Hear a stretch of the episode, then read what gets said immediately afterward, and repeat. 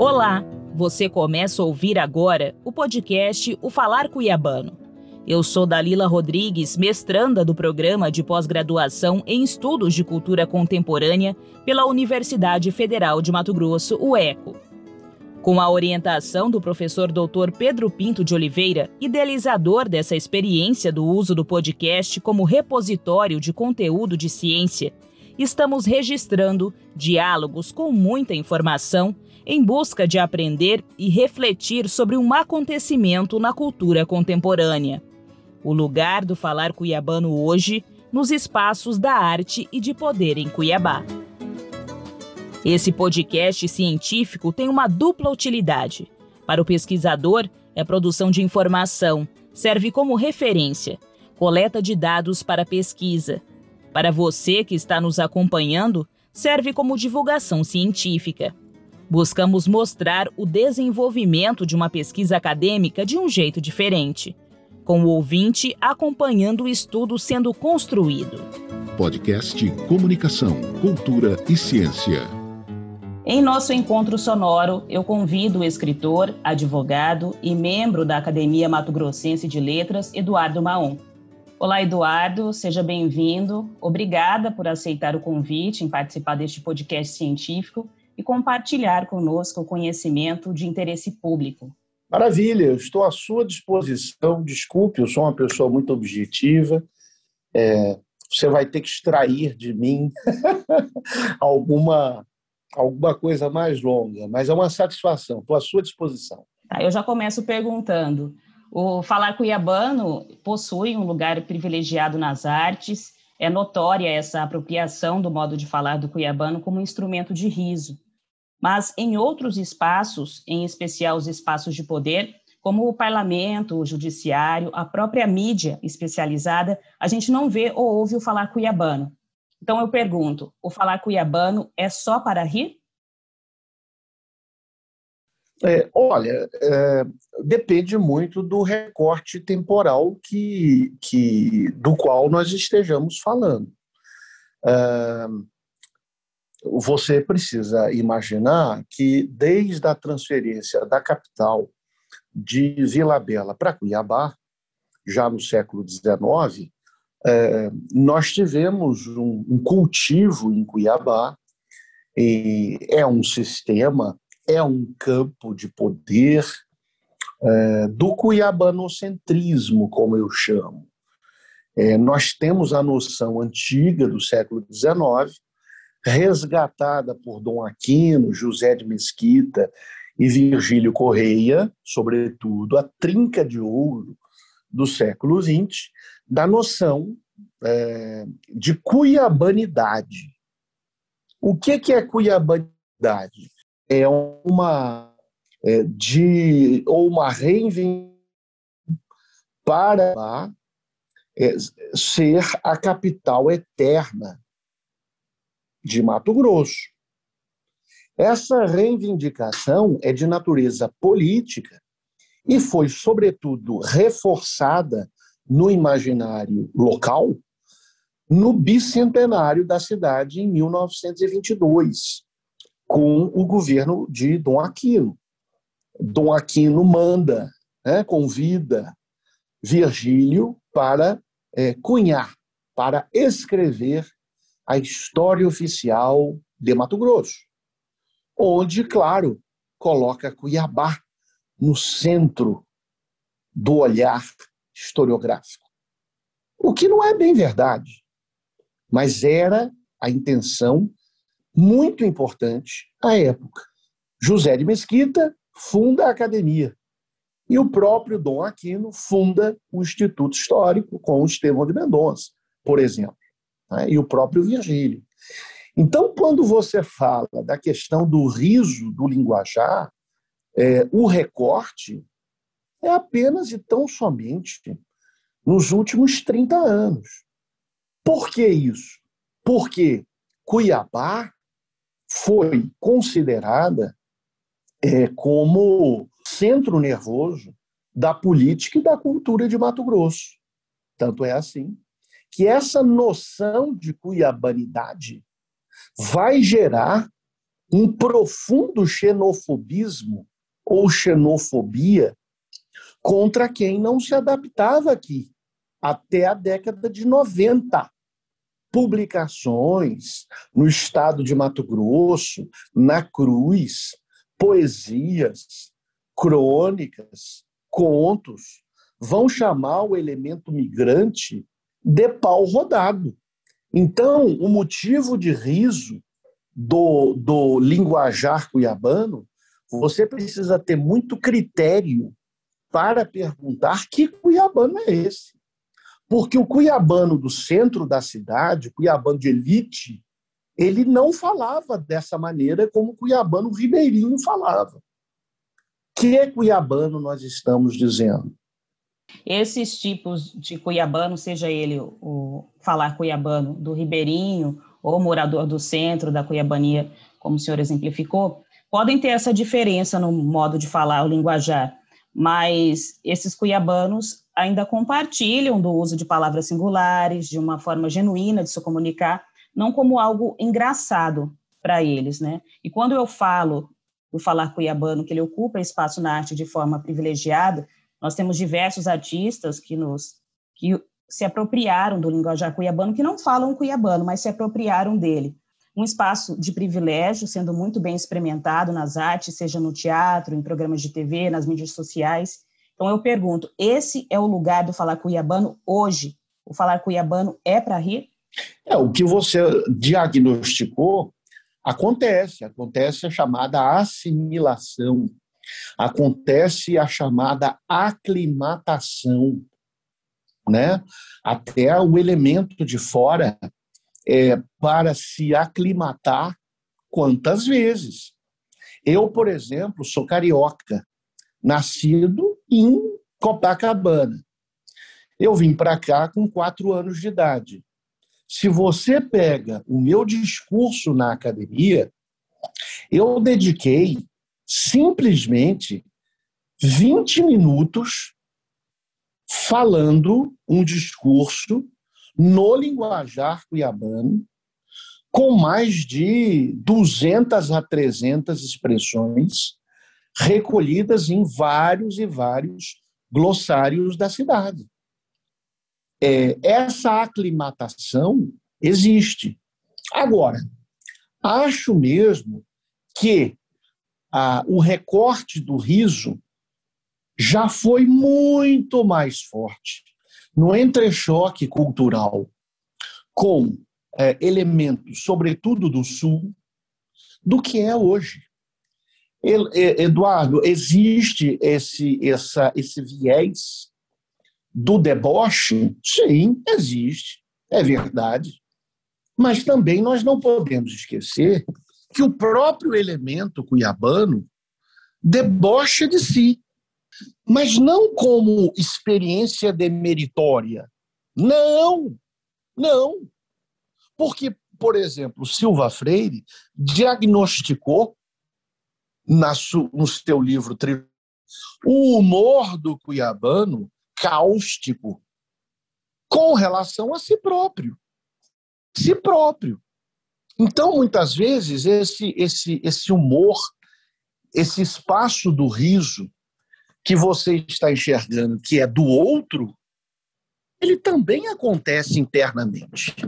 O senhor já sofreu algum constrangimento, preconceito em ambiente social por se apropriar ou defender o falar cuiabano na sociedade? Eu já sofri é, uma espécie de exclusão por não ser cuiabano, por ser pau rodado.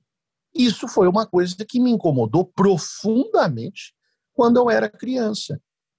Eu cheguei, não tinha nenhum traço, é, não tinha nenhum acento, não tinha nenhum sotaque, porque eu cheguei pequeno não assumi o sotaque nem carioca da minha mãe, nem cuiabano da minha terra.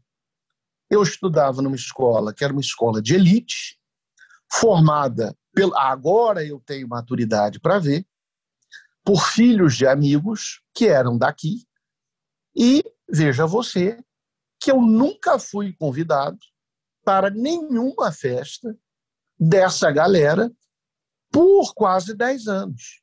Por quê? Eu pergunto hoje, por quê? Eu era tão antipático assim? Não. Não. Eu não pertencia à família e eu não pertencia ao lugar. O que eu, o que eu, o que eu sinto hoje é que eu, eu entendo tanto a, a eu estudei tanto história como como como tive a, a paciência de ouvir tanta gente, tanta gente, que hoje eu sei como os vários cuiabanos, sempre falando no plural, os vários cuiabanos pensam. Vou te dar um dado besta, mas de ordem antropológica. Vamos lá. Muito bem. Eu me casei com uma cuiabana. Né? Uma cuiabana, neta e filha de uma cuiabana, mas não é uma cuiabana qualquer. É uma cuiabana lá do Porto. Né? O Porto não era cidade. O Porto era o Porto, não era cidade. A cidade, o que, que era a cidade? A cidade era da Tenente Coronel Duarte para dentro. Então, o Porto era o Porto, era o universo à parte.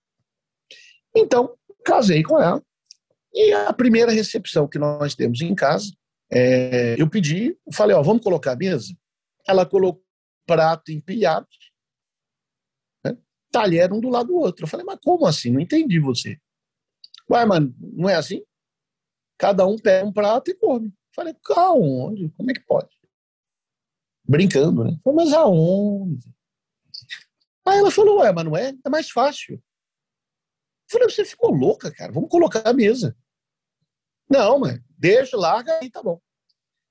Nós brigamos nesse dia. Foi logo, logo no princípio do meu casamento. Nós brigamos nesse dia. Que eu fiquei chateado. Falei, gente, mano, como é que não coloca a mesa? Depois de um tempo, eu fui entender. Uma família com 15, 15 filhos, que era a família da avó dela, e 40 netos. Ah, como é que eles comiam? Era uma mesa enorme, panelas enormes, montanhas de prato. Gente, vamos comer. Quem não comia na mesa, comia nas cadeiras de fio. Então, esse essa vivência eu não tinha. Então, hoje mais velho, eu percebo que muitas vezes essas exclusões, esses entrechoques, essas reações, esses estranhamentos são absolutamente naturais vistas por dentro. Hoje eu vejo isso. Hoje eu percebo isso com muita clareza. Então eu já fui discriminado é, por falar, por aderir por assimilar, me aclimatar, nunca. Muito ao contrário. Do meu ponto de vista, isso é uma chave. Isso é uma chave. Porque quando você fala, ó, oh, vamos tocar uma música que é um limpa-banco, a pessoa que tem mais de 60 anos sabe o que é o limpa-banco. O que é o limpa-banco? É o rasqueado não fica ninguém sentado. Isso é uma chave. Isso é uma chave de é uma chave de penetração. É uma chave de solidariedade. Agora já fui discriminado por não ser daqui. Nunca por falar como um cuiabano essa rejeição por parte dos cuiabanos, que o senhor cita agora, existe algumas divergências com relação à cuiabania, se ela realmente existiu, nesse né, posicionamento bairrista dos cuiabanos, um tratamento possivelmente hostil aos que vêm de fora. Então, a cuiabania, na opinião do senhor, existe? Na verdade, nunca se falou cuiabania antes do Silva Freire. Na verdade, na verdade, desde o século XIX, fala-se cuiabanidade, porque seria uma mistura de Cuiabá com, número um, identidade, número dois, civilidade. No começo do século XX, essa palavra civilização era muito cara.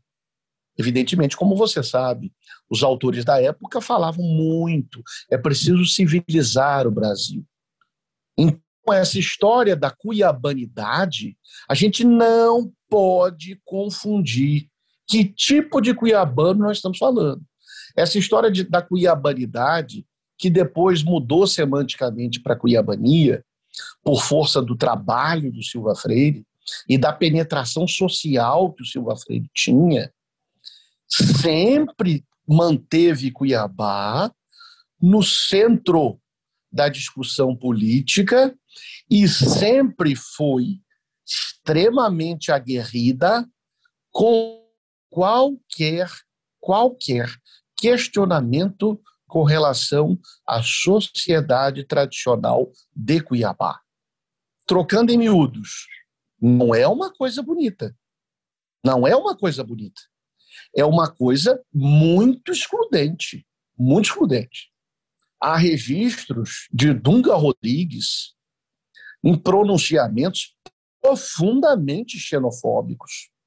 Dom Aquino diferenciando os tipos de imigrante no poema dele.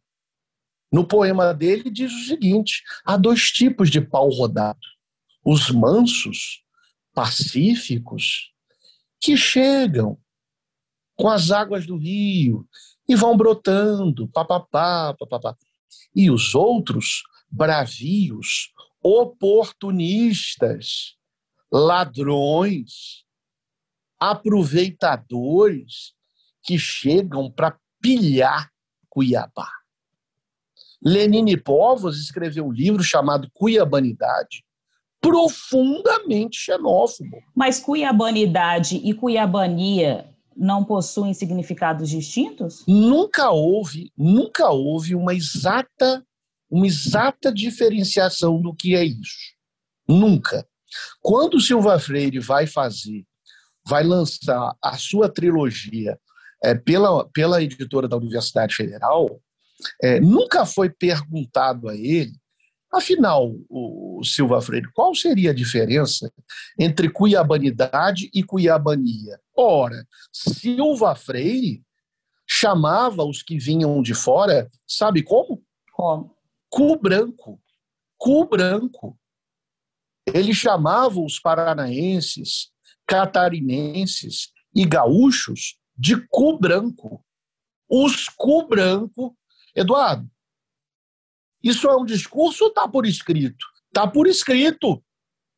Então, essa noção de cuiabanidade, até o meu levantamento nos últimos 100 anos, de 1921 a 1920, é profundamente xenófobo. E não venha me dizer que se trata de uma resistência cultural no modelo Stuart Hall, é, no modelo Homebaba. Negativo, não é isso. Cuiabá é, estabeleceu um sistema tão cruel, tão cruel, de exclusão, que na, na história da literatura de Mato Grosso, de Rubens de Mendonça, ele simplesmente apagou da literatura de Mato Grosso 18 autores, 18 autores de Cuiabá, de Mato Grosso. Você sabe por quê? Porque eles morreram ou preferiram viver no sul. Cuiabá, sobretudo a partir de 1914. Eduardo, por que 1914? Porque a noroeste do Brasil chegou a Campo Grande. Então, o que, que se dizia nos jornais da época? Se dizia nos jornais da época que o Sul, que Campo Grande, era a cidade, era a cidade do futuro. E Cuiabá? Cuiabá se ressentia profundamente de ser uma cidade colonial, de ser uma cidade atrasada, de ser uma cidade modorrenta. É o que está escrito nos jornais. Por que, que demoliram a igreja em 68? Para tentar adaptar Cuiabá para o século XXI. Foi aconteceu esse crime. Nesse contexto de profundas alterações, o cuiabano começou. Isso são registros que eu não estou achando. São registros por escrito.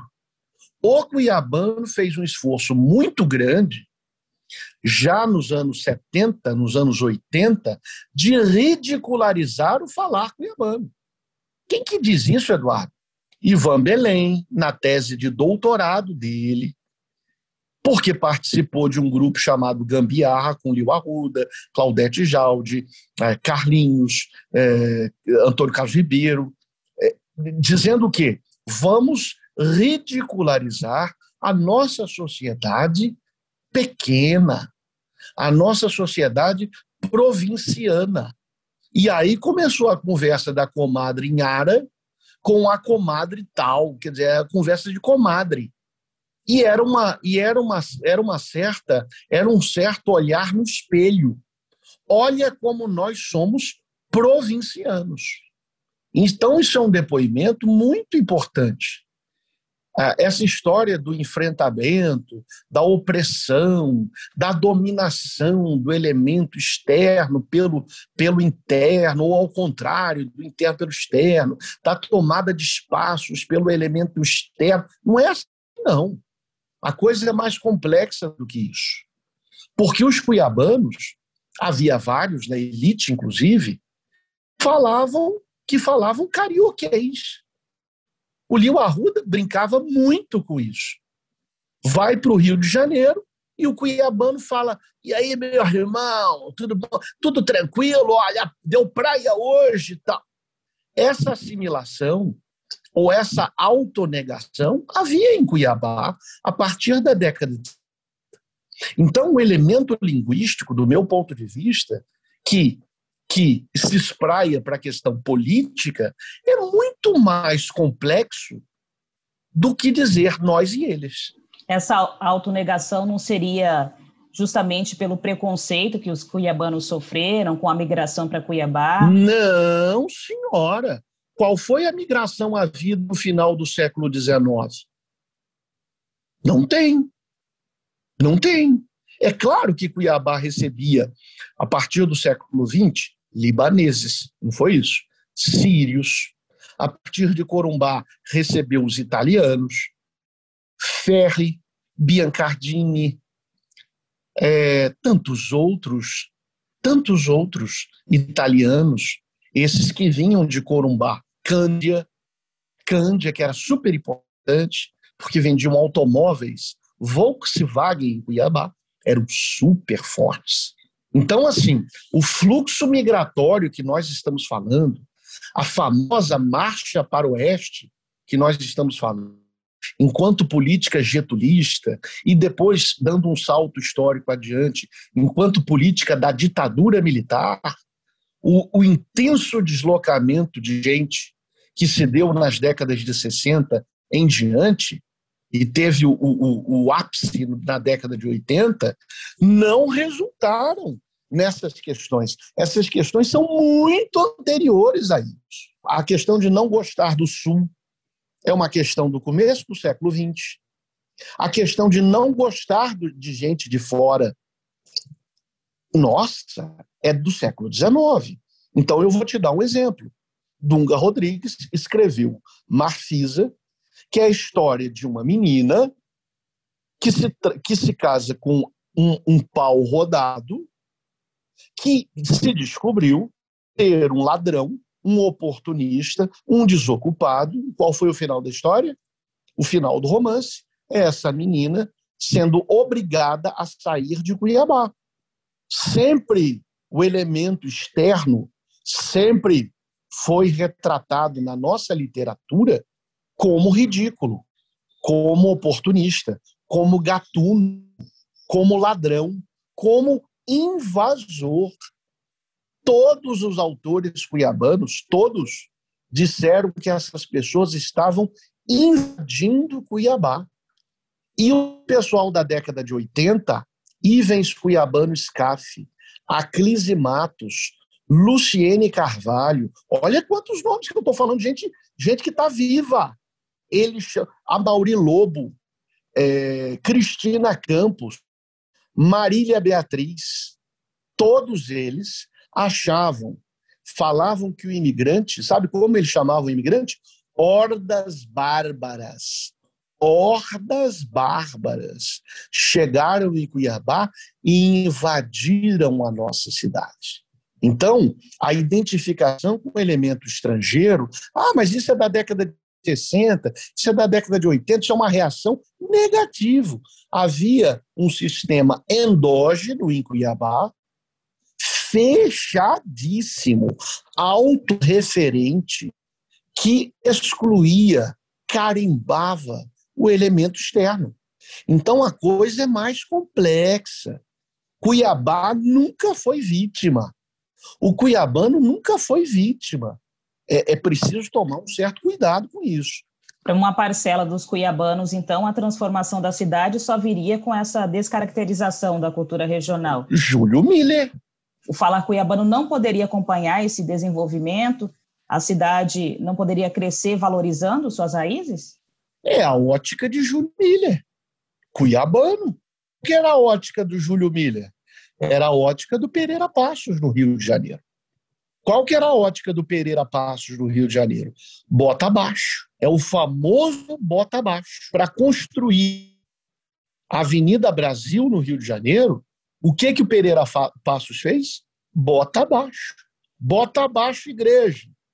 Bota abaixo cortiços toda a caracterização colonial do Rio de Janeiro, bota abaixo. Porque nós temos que fazer o Rio de Janeiro alinhado com quem? Alinhado com Paris. Então, em 1910 a 1920, viveu-se no Rio de Janeiro uma bela época europeia. Eduardo, e Cuiabá? Cuiabá também fez-se o Palácio da Instrução no começo do século com traços neoclássicos. As famílias que tinham mais dinheiro contrataram os irmãos Sardi ou Sardi, que eram italianos, para fazer as fachadas neoclássicas de Cuiabá.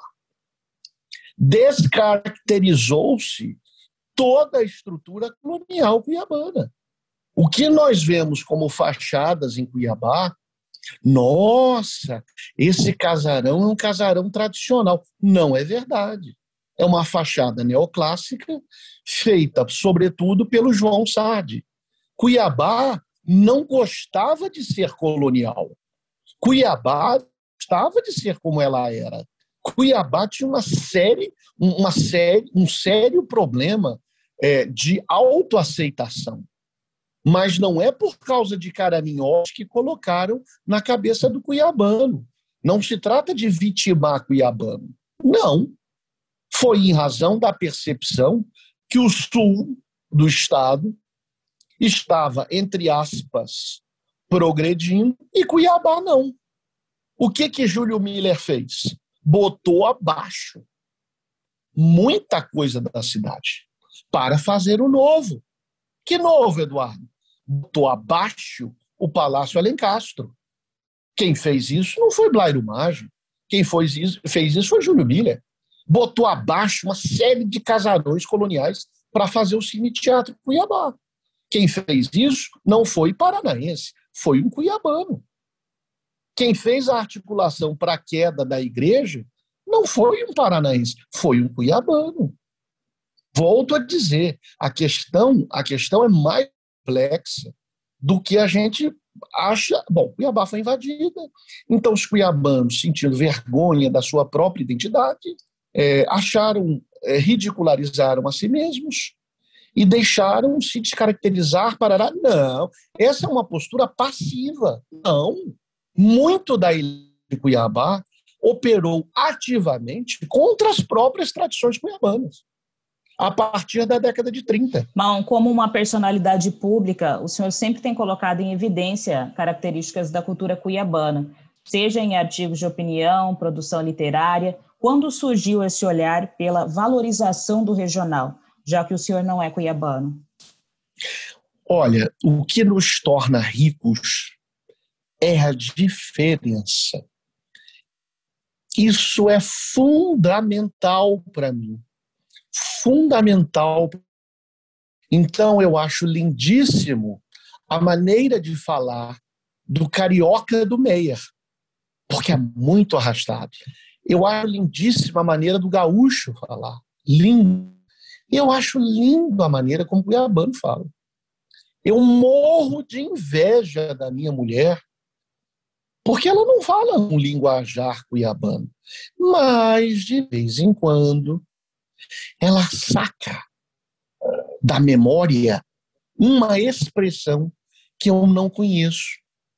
Eu fico chateadíssimo. Como é que eu não conheço isso? É fenomenal, é bonito. É, então, eu acho que a diferença, claro que pelo olhar antropológico, gera identidade, solidariedade tribal, como diria uma Fesoli, essa, mas não, eu, não, eu não quero teorizar. O fato é que a diferença acrescenta, não diminui. Quando eu cheguei aqui, é, eu vi uma, uma, uma riqueza, nem bem artística, para falar francamente. Eu vi uma riqueza linguística é, é, muito difícil de comparar. Hoje, mais maduro, eu percebo que. Por que, que é tão rico? Porque é um sistema quase, quase fechado. Nunca é tão fechado, mas é um sistema quase fechado. Isso, isso, isso criou vários neologismos fantásticos, vários agrupamentos de palavras com significados diferentes, desdobramentos semânticos diferentes. E isso é muito rico. Isso é muito rico. Então, o que, eu decidi? Quando eu montei o escritório, eu decidi fazer daqui e da minha casa mesmo uma grande homenagem à cultura daqui. Há um paradoxo nisso, para encerrar. O paradoxo dessa, dessa história é quanto mais regionalista, localista você é, em geral você tem uma visão menos universalista, menos, menos cosmopolita. Isso não é ruim, mas isso também não é bom. Quem diz que isso é bom? Quem diz que isso é ruim? É uma visão que eu chamo de visão geográfica sobre a cultura. Então, Mato Grosso na verdade, o interior do Brasil tem uma visão geográfica da cultura, uma visão profundamente localista. Curiosamente, aí é o paradoxo, luta contra isso. Então, eu vou rememorar, para eu encerrar essa resposta, eu vou rememorar uma, uma impressão que Euclides da Cunha tinha no começo do século. Nós somos estrangeiros vivendo no nosso país. Porque nós temos um problema gravíssimo com identidade no Brasil. É um querer ser e um rejeitar ser ao mesmo tempo. Não é uma de mão única. Registrar a cultura cuiabana, o modo de falar dos cuiabanos em livros, seria uma forma de valorizar, evidenciar e imortalizar esse aspecto da cuiabanidade? Sim, seria. Isso foi feito durante 100 anos. Quer dizer, o que eu estou sempre querendo colocar em xeque é, com você é que essa discussão ela tem mais de um século. A cultura, o linguajar, a geografia, o clima, isso gerou um sistema, pelo menos em termos de literatura e artes plásticas, profundamente endógeno. Cuiabá, Cuiabá, Cuiabá, manga, caju é, e piqui estão registrados na arte há 100 anos, de forma idealizada, romantizada ou de forma realista.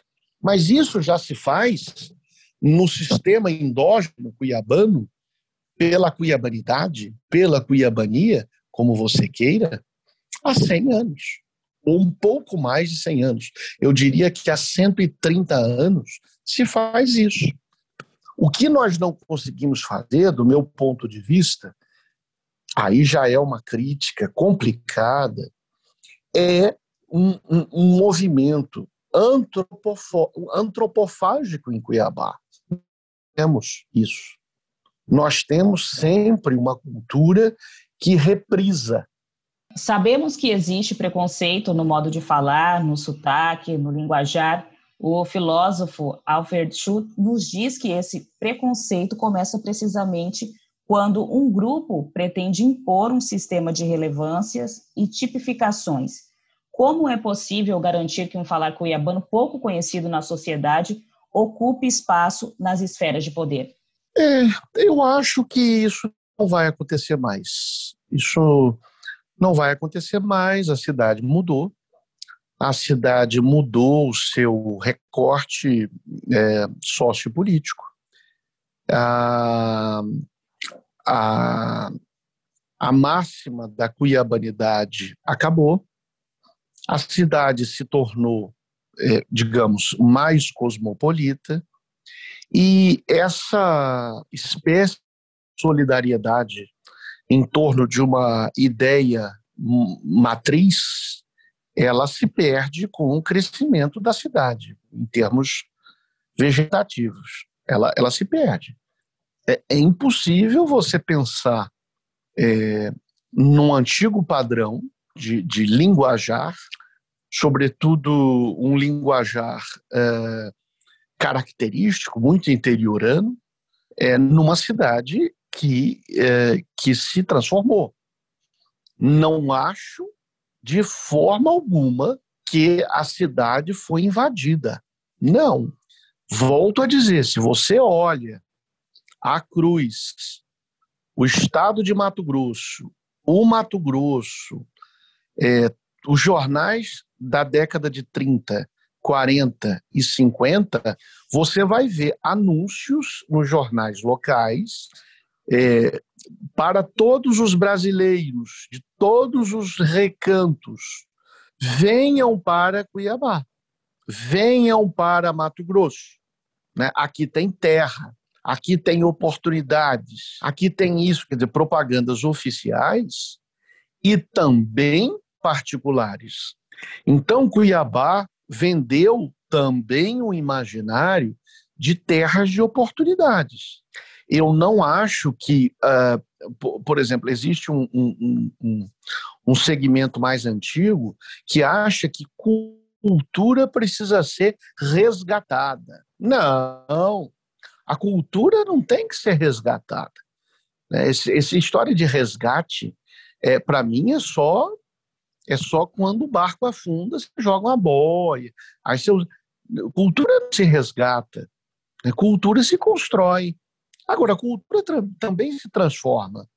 É, o fato de se transformar não significa, não significa necessariamente uma perda. Isso é uma visão profundamente, do meu ponto de vista, nostálgica, a partir de um ponto de vista cuiabanocêntrico. Nós fomos invadidos, nós fomos descaracterizados, nós fomos oprimidos, nós fomos violentados, e agora o que fazer para manter a nossa identidade? Negativo. Não, não. Não acho que seja assim. Acho que é uma via de mão dupla. A, o migrante atendeu ao chamado oficial e particular, veio, foi para lugares onde o cuiabano nem sequer imaginava existir. A produção que o cuiabano nem jamais imaginava fazer e prosperou. Isso é um fenômeno. Então, esses cu branco, esses dados prosperaram. Veja, essa noção do, da invasão, da dominação, da opressão, isso é uma coisa muito relativa. Quer ver uma coisa? Quer ver uma coisa? Quem é que recuperou as igrejas coloniais do século XVIII? Dante de Oliveira? Não. Aliás, do doutor Paraná, olha que loucura, do doutor Paraná, não, foi o Dante. Foi o Pedro Tax, que era cuiabano? Não. Foi Blairo Maggi, sulista, pau rodado, com seu secretário de Cultura, João Carlos Vicente Ferreira, pau rodado, do Paraná. Como é que pode? Então, essa história do cuiabano para o cuiabano, então nós estamos tal não representados e se tivéssemos uma representação, faríamos uma coisa melhor pela nossa cultura. Gente, isso é um engodo, isso não é verdade. O que eu vi nesses últimos 40 anos foi um movimento articulado, o único movimento social articulado que eu vi é, para, para pensar, refletir o tipo, entre aspas, odeio essa expressão, o tipo cuiabano foi o Muxirum Cuiabano, dos irmãos Ulisses Calhau e Hernani Calhau, fundada em 1989, 88, 89, se não me engano, pela, pela, pela data, pela ata de fundação do Muxirum. E os outros movimentos? Cadê, o, cadê, esse, cadê essa turma? Você não vai ver. Então você não vai ver uma solidariedade tão intensa que o imaginário cuiabano vendia para a gente. Não é verdade isso. Grandes vultos de Cuiabá não morreram em Cuiabá. Grandes vultos de Cuiabá morreram no Rio de Janeiro. Virgílio Alves Correia Filho, o maior historiador de Mato Grosso, morreu no Rio de Janeiro. Gervásio Leite, um, um estudioso de cultura, etc. e tal, morreu no Rio de Janeiro. E muitos dos grandes intelectuais que nós tivemos escreveram e refletiram sobre Mato Grosso morreram no Rio de Janeiro. É preciso ter um certo cuidado para não confundir é, é, o cultivo de uma tradição com um bairrismo autorreferente que quer conservar espaços de poder. Hum, essa leitura muito importante dessa diferença é do professor Fernando Tadeu. Quando eu entrevistei, não é, ele, ele, ele fez essa diferença. Muito do que nós imaginamos como um movimento de resistência, muito desse movimento tem uma pretensão pela constituição de um espaço de poder, de uma reserva de mercado. Nós, cuiabanos, precisamos nos cuidar. O paradoxo disso, o paradoxo disso é que quem cuida mais do patrimônio de Cuiabá, muitas vezes é de fora, é o pau rodado. Como é que pode? Onde estão as famílias cuiabanas que estão deixando seus casarões ruírem para escapar da legislação do IFAM e fazer dali um estacionamento? Cadê o espírito de cuiabanidade dessa patota? O próprio cuiabano não valoriza a sua cultura? Não, não é isso.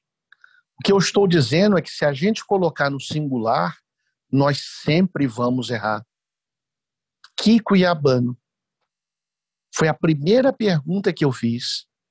Que cuiabano? É, que, quem tem essa pauta? É o cuiabano do São Gonçalo? Tem essa pauta? Ou é o cuiabano do centro da cidade? Rua de cima, rua do meio, rua do, rua do baixo. Claro que eu estou dizendo seus descendentes, de alguma maneira. Os ribeirinhos nunca tiveram essa pauta. Nunca.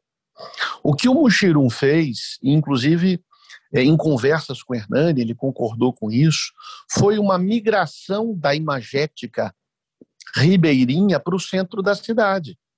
Vamos, vamos combinar uma coisa? Nas casas tradicionais cuiabana, cuiabanas, se tocava siriri cururu? Não.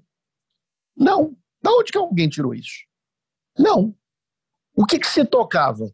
Piano, Chopin, de onde que se tirou isso? Não, não, tinha a viola de coxo, a tripa de macaco. Aqui em Cuiabá? No centro de Cuiabá? Jamais. Jamais. Isso era profundamente. Isso é coisa de matuto. Isso é coisa de ribeirinho. Isso é coisa de gentinha. como dizia o, o, o Lenine Povos, que está fazendo 100 anos. Isto é coisa de gente do mato. Isso não é coisa de cuiabano. O cuiabano sabe fazer festas. O cuiabano sabe fazer do... olha, olha onde que ele chegou. O cuiabano sabe fazer doces requintados. O cuiabano sabe ler francês. O cuiabano tem aula de piano. O cuiabano tem aula de balé clássico. O cuiabano, ele é civilizado. Vocês estão confundindo o cuiabano com esse povo do Rio. Ah! A minha pergunta é: que cuiabano? Cuiabano nunca, cuiabano do centro nunca, nunca se abrafolou numa ventrecha de pacu. Não. O cuiabano se servia com toalha de linho. Tocava piano Chopin em casa. Você sabia que Cuiabá teve a maior concentração brasileira de piano? Não. A gente pensa que cuiabano, é, a cuiabana vestia chita, o cuiabano tocava mocho, ganzá, e o outro cuiabano, é, a viola de coxo. Negativo. No centro da cidade, as pessoas vestiam terno de linho.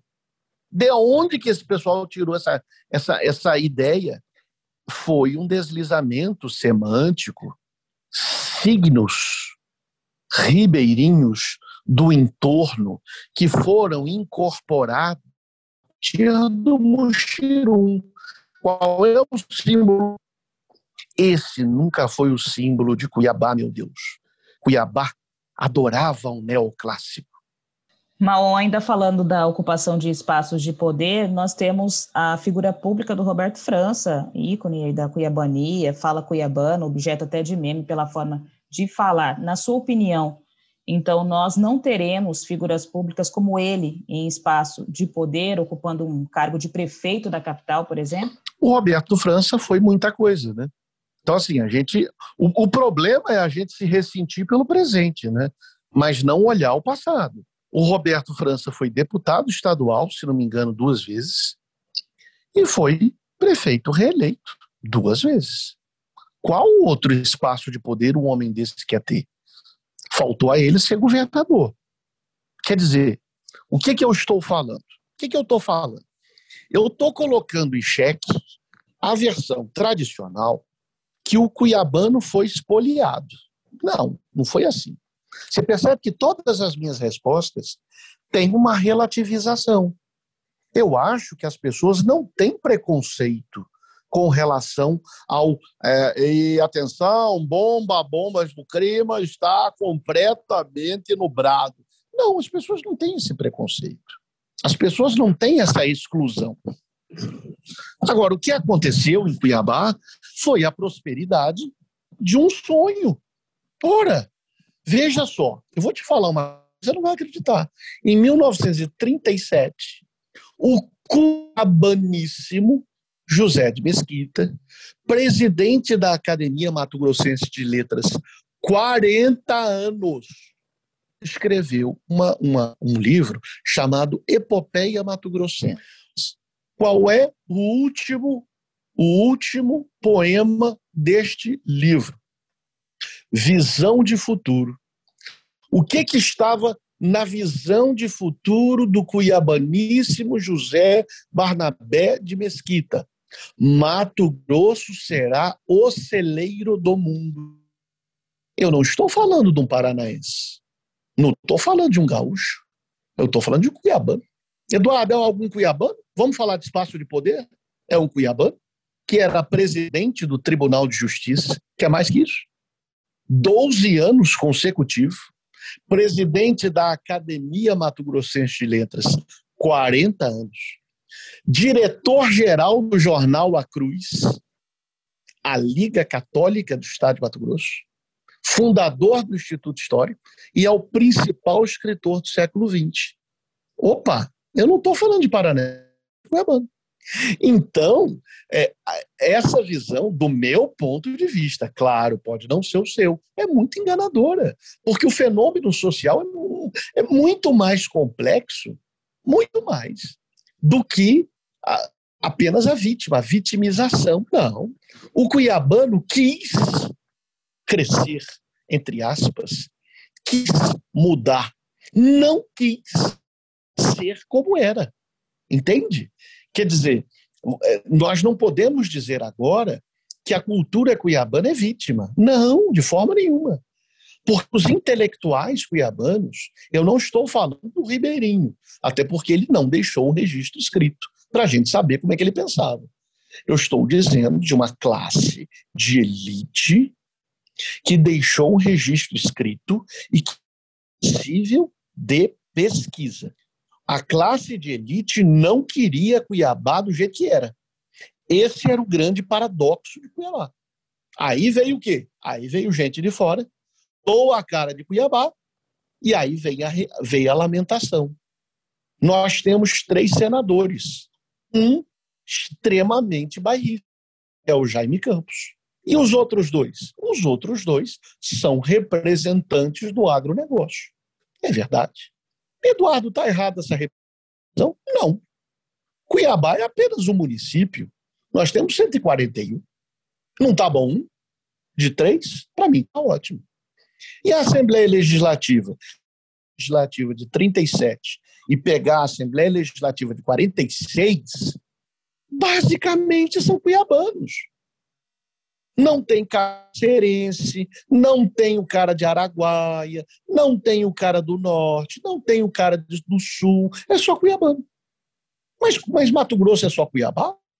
O que que hoje tem? Tem o Botelho, que é de Vaza Grande. Tem o Wilson Santos, que é um cearense, mas enfim, aclimatado em Cuiabá. Tinha o Emanuel Pinheiro, que é cuiabano. Tinha, mas tem gente de fora. Ora, mas isso não é representatividade? É. Eu não vejo problema nisso. Eu não vejo nisso exclusão. Eu vejo nisso uma realização daquilo que as elites cuiabanos, cuiabanas projetaram para Cuiabá. Isso não é negativo. De que forma que essas pessoas que ocupam espaços de poder poderiam dar voz ao falar cuiabano? Se não são cuiabanos, é preciso um entendimento muito grande. Não é? Por exemplo, eu não sou cuiabano é preciso uma sensibilidade muito grande né, para que, é, para que a minha existência não comprometa a sua existência. A existência cuiabana. É preciso ter uma, uma delicadeza muito grande. Agora, essa delicadeza as pessoas têm. Alguns não, outros sim. Eu pergunto, o que que o cuiabano Pedro Tax pela Cuiabania. Diz para mim. Nada. O que que o gaúcho Blairo Maggi fez?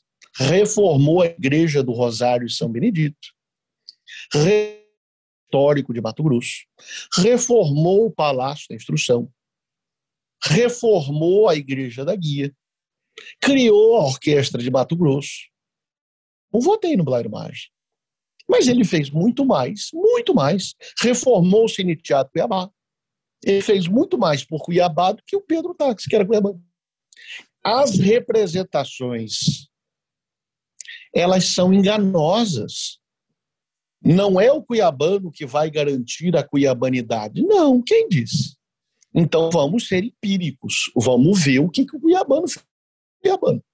Vamos ser empíricos. O que, que o Roberto França fez pelo Porto? Nada. O que, que o Roberto França fez pelos casarões coloniais que caíram? Nada. O que, que o Emanuel Pinheiro fez pelo casarão de Bem-Bem que caiu? Nada. O que, que o Emanuel Pinheiro Cuiabano fez pela gráfica Pepe, da família Siqueira que caiu? Nada. Quem é que diz que o cuiabano vai, vai é, ocupando um espaço de poder, conservar a cuiabanidade? Vamos ser empírico, vamos ver na prática. Você entende? Quer dizer, isso é um engodo. Isso é um discurso bom, mas que não tem correspondência empírica. Para encerrar, Maum, o que é mais bonito no falar cuiabano? O que sempre é mais bonito é, para mim, duas coisas, né? Os neologismos e a musicalidade, né? Então você tem de um lado a criação de palavras novas, que absolut, isso é absolutamente fantástico.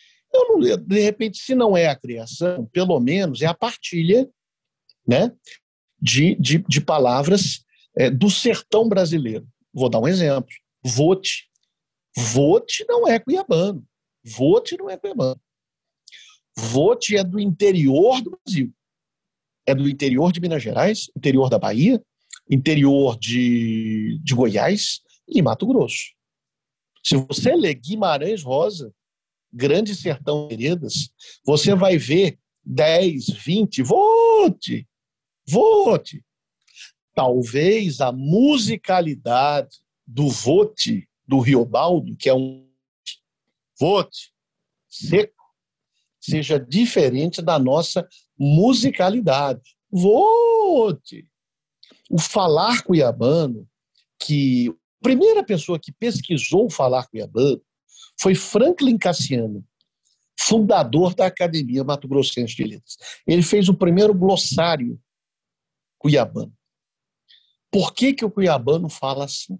Então, esse cara era um professor e, e fez uma, uma, um estudo sobre o falar cuiabano. Ele não era cuiabano. Ele veio de outra localidade e foi viver na, na casa do Ulisses Cuiabano. O mais bonito do falar cuiabano, então, é o neologismo e a musicalidade. De vez em quando eu vou ao Rio e vou em São Paulo, e os meus amigos enlouquecem com o falar cuiabano. Evidentemente que são intelectuais, ninguém ridiculariza. As pessoas falam, fantástico, alguém tem que estudar isso. Fala, mas gente, tem gente que estuda isso. Mas isso é fantástico. Falei, claro que é fantástico. É um universo imagético próprio. Dia minha mulher, como eu falei, ela me surpreende. Minha mulher chegou para mim e falou assim: é, Dudu, eu vou fazer um quilinho. E nós estávamos almoçando. Falei, porra, mas isso é coisa de falar à mesa? Ela olhou para mim e falou, mas o que, que você acha que é quilinho? Eu falei, ah, mas quilinho sei ir no banheiro, não é? Não, ela riu falou, não, isso não é cuiabano. Eu fiquei puto. Mas por que, que eu não sou? Não, quilo, quilinho, é uma, é uma siesta, dormir, é descansar depois do almoço. Aí eu falei, você está brincando? Ela falou, Dudu, você tem um sonho de ser cuiabano, mas você não é cuiabano. Porque o cuiabano acha isso, essas expressões naturais. Eu falei, então o cuiabano se identifica pela linguagem. Isso é muito bonito. Mas a linguagem também é um marcador de poder. Eu não sou ingênuo. E se é um marcador de poder, também é um marcador de exclusão. Então é tudo isso junto na linguagem identidade, poder, exclusão. Era isso. É isso, encerramos por aqui. Eu agradeço a participação no podcast o Falar Cuiabano. Foi boa demais esta conversa que experimenta a comunicação por vias sonoras como forma de fazer ciência. Então foi demais de boa. Foi demais, foi de Goreste. Não é boa demais, demais de boa. Digo Oreste, deu até gosto. Obrigada, Maon, pela participação. Um beijo. Obrigado, eu. Tchau, tchau.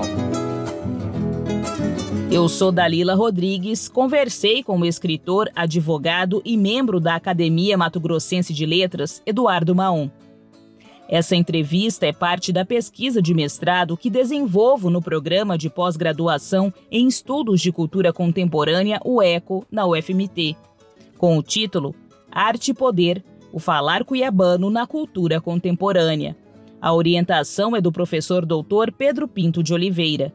A produção e veiculação deste podcast é da editora de comunicação Ciência e Cultura do pnbonline.com.br.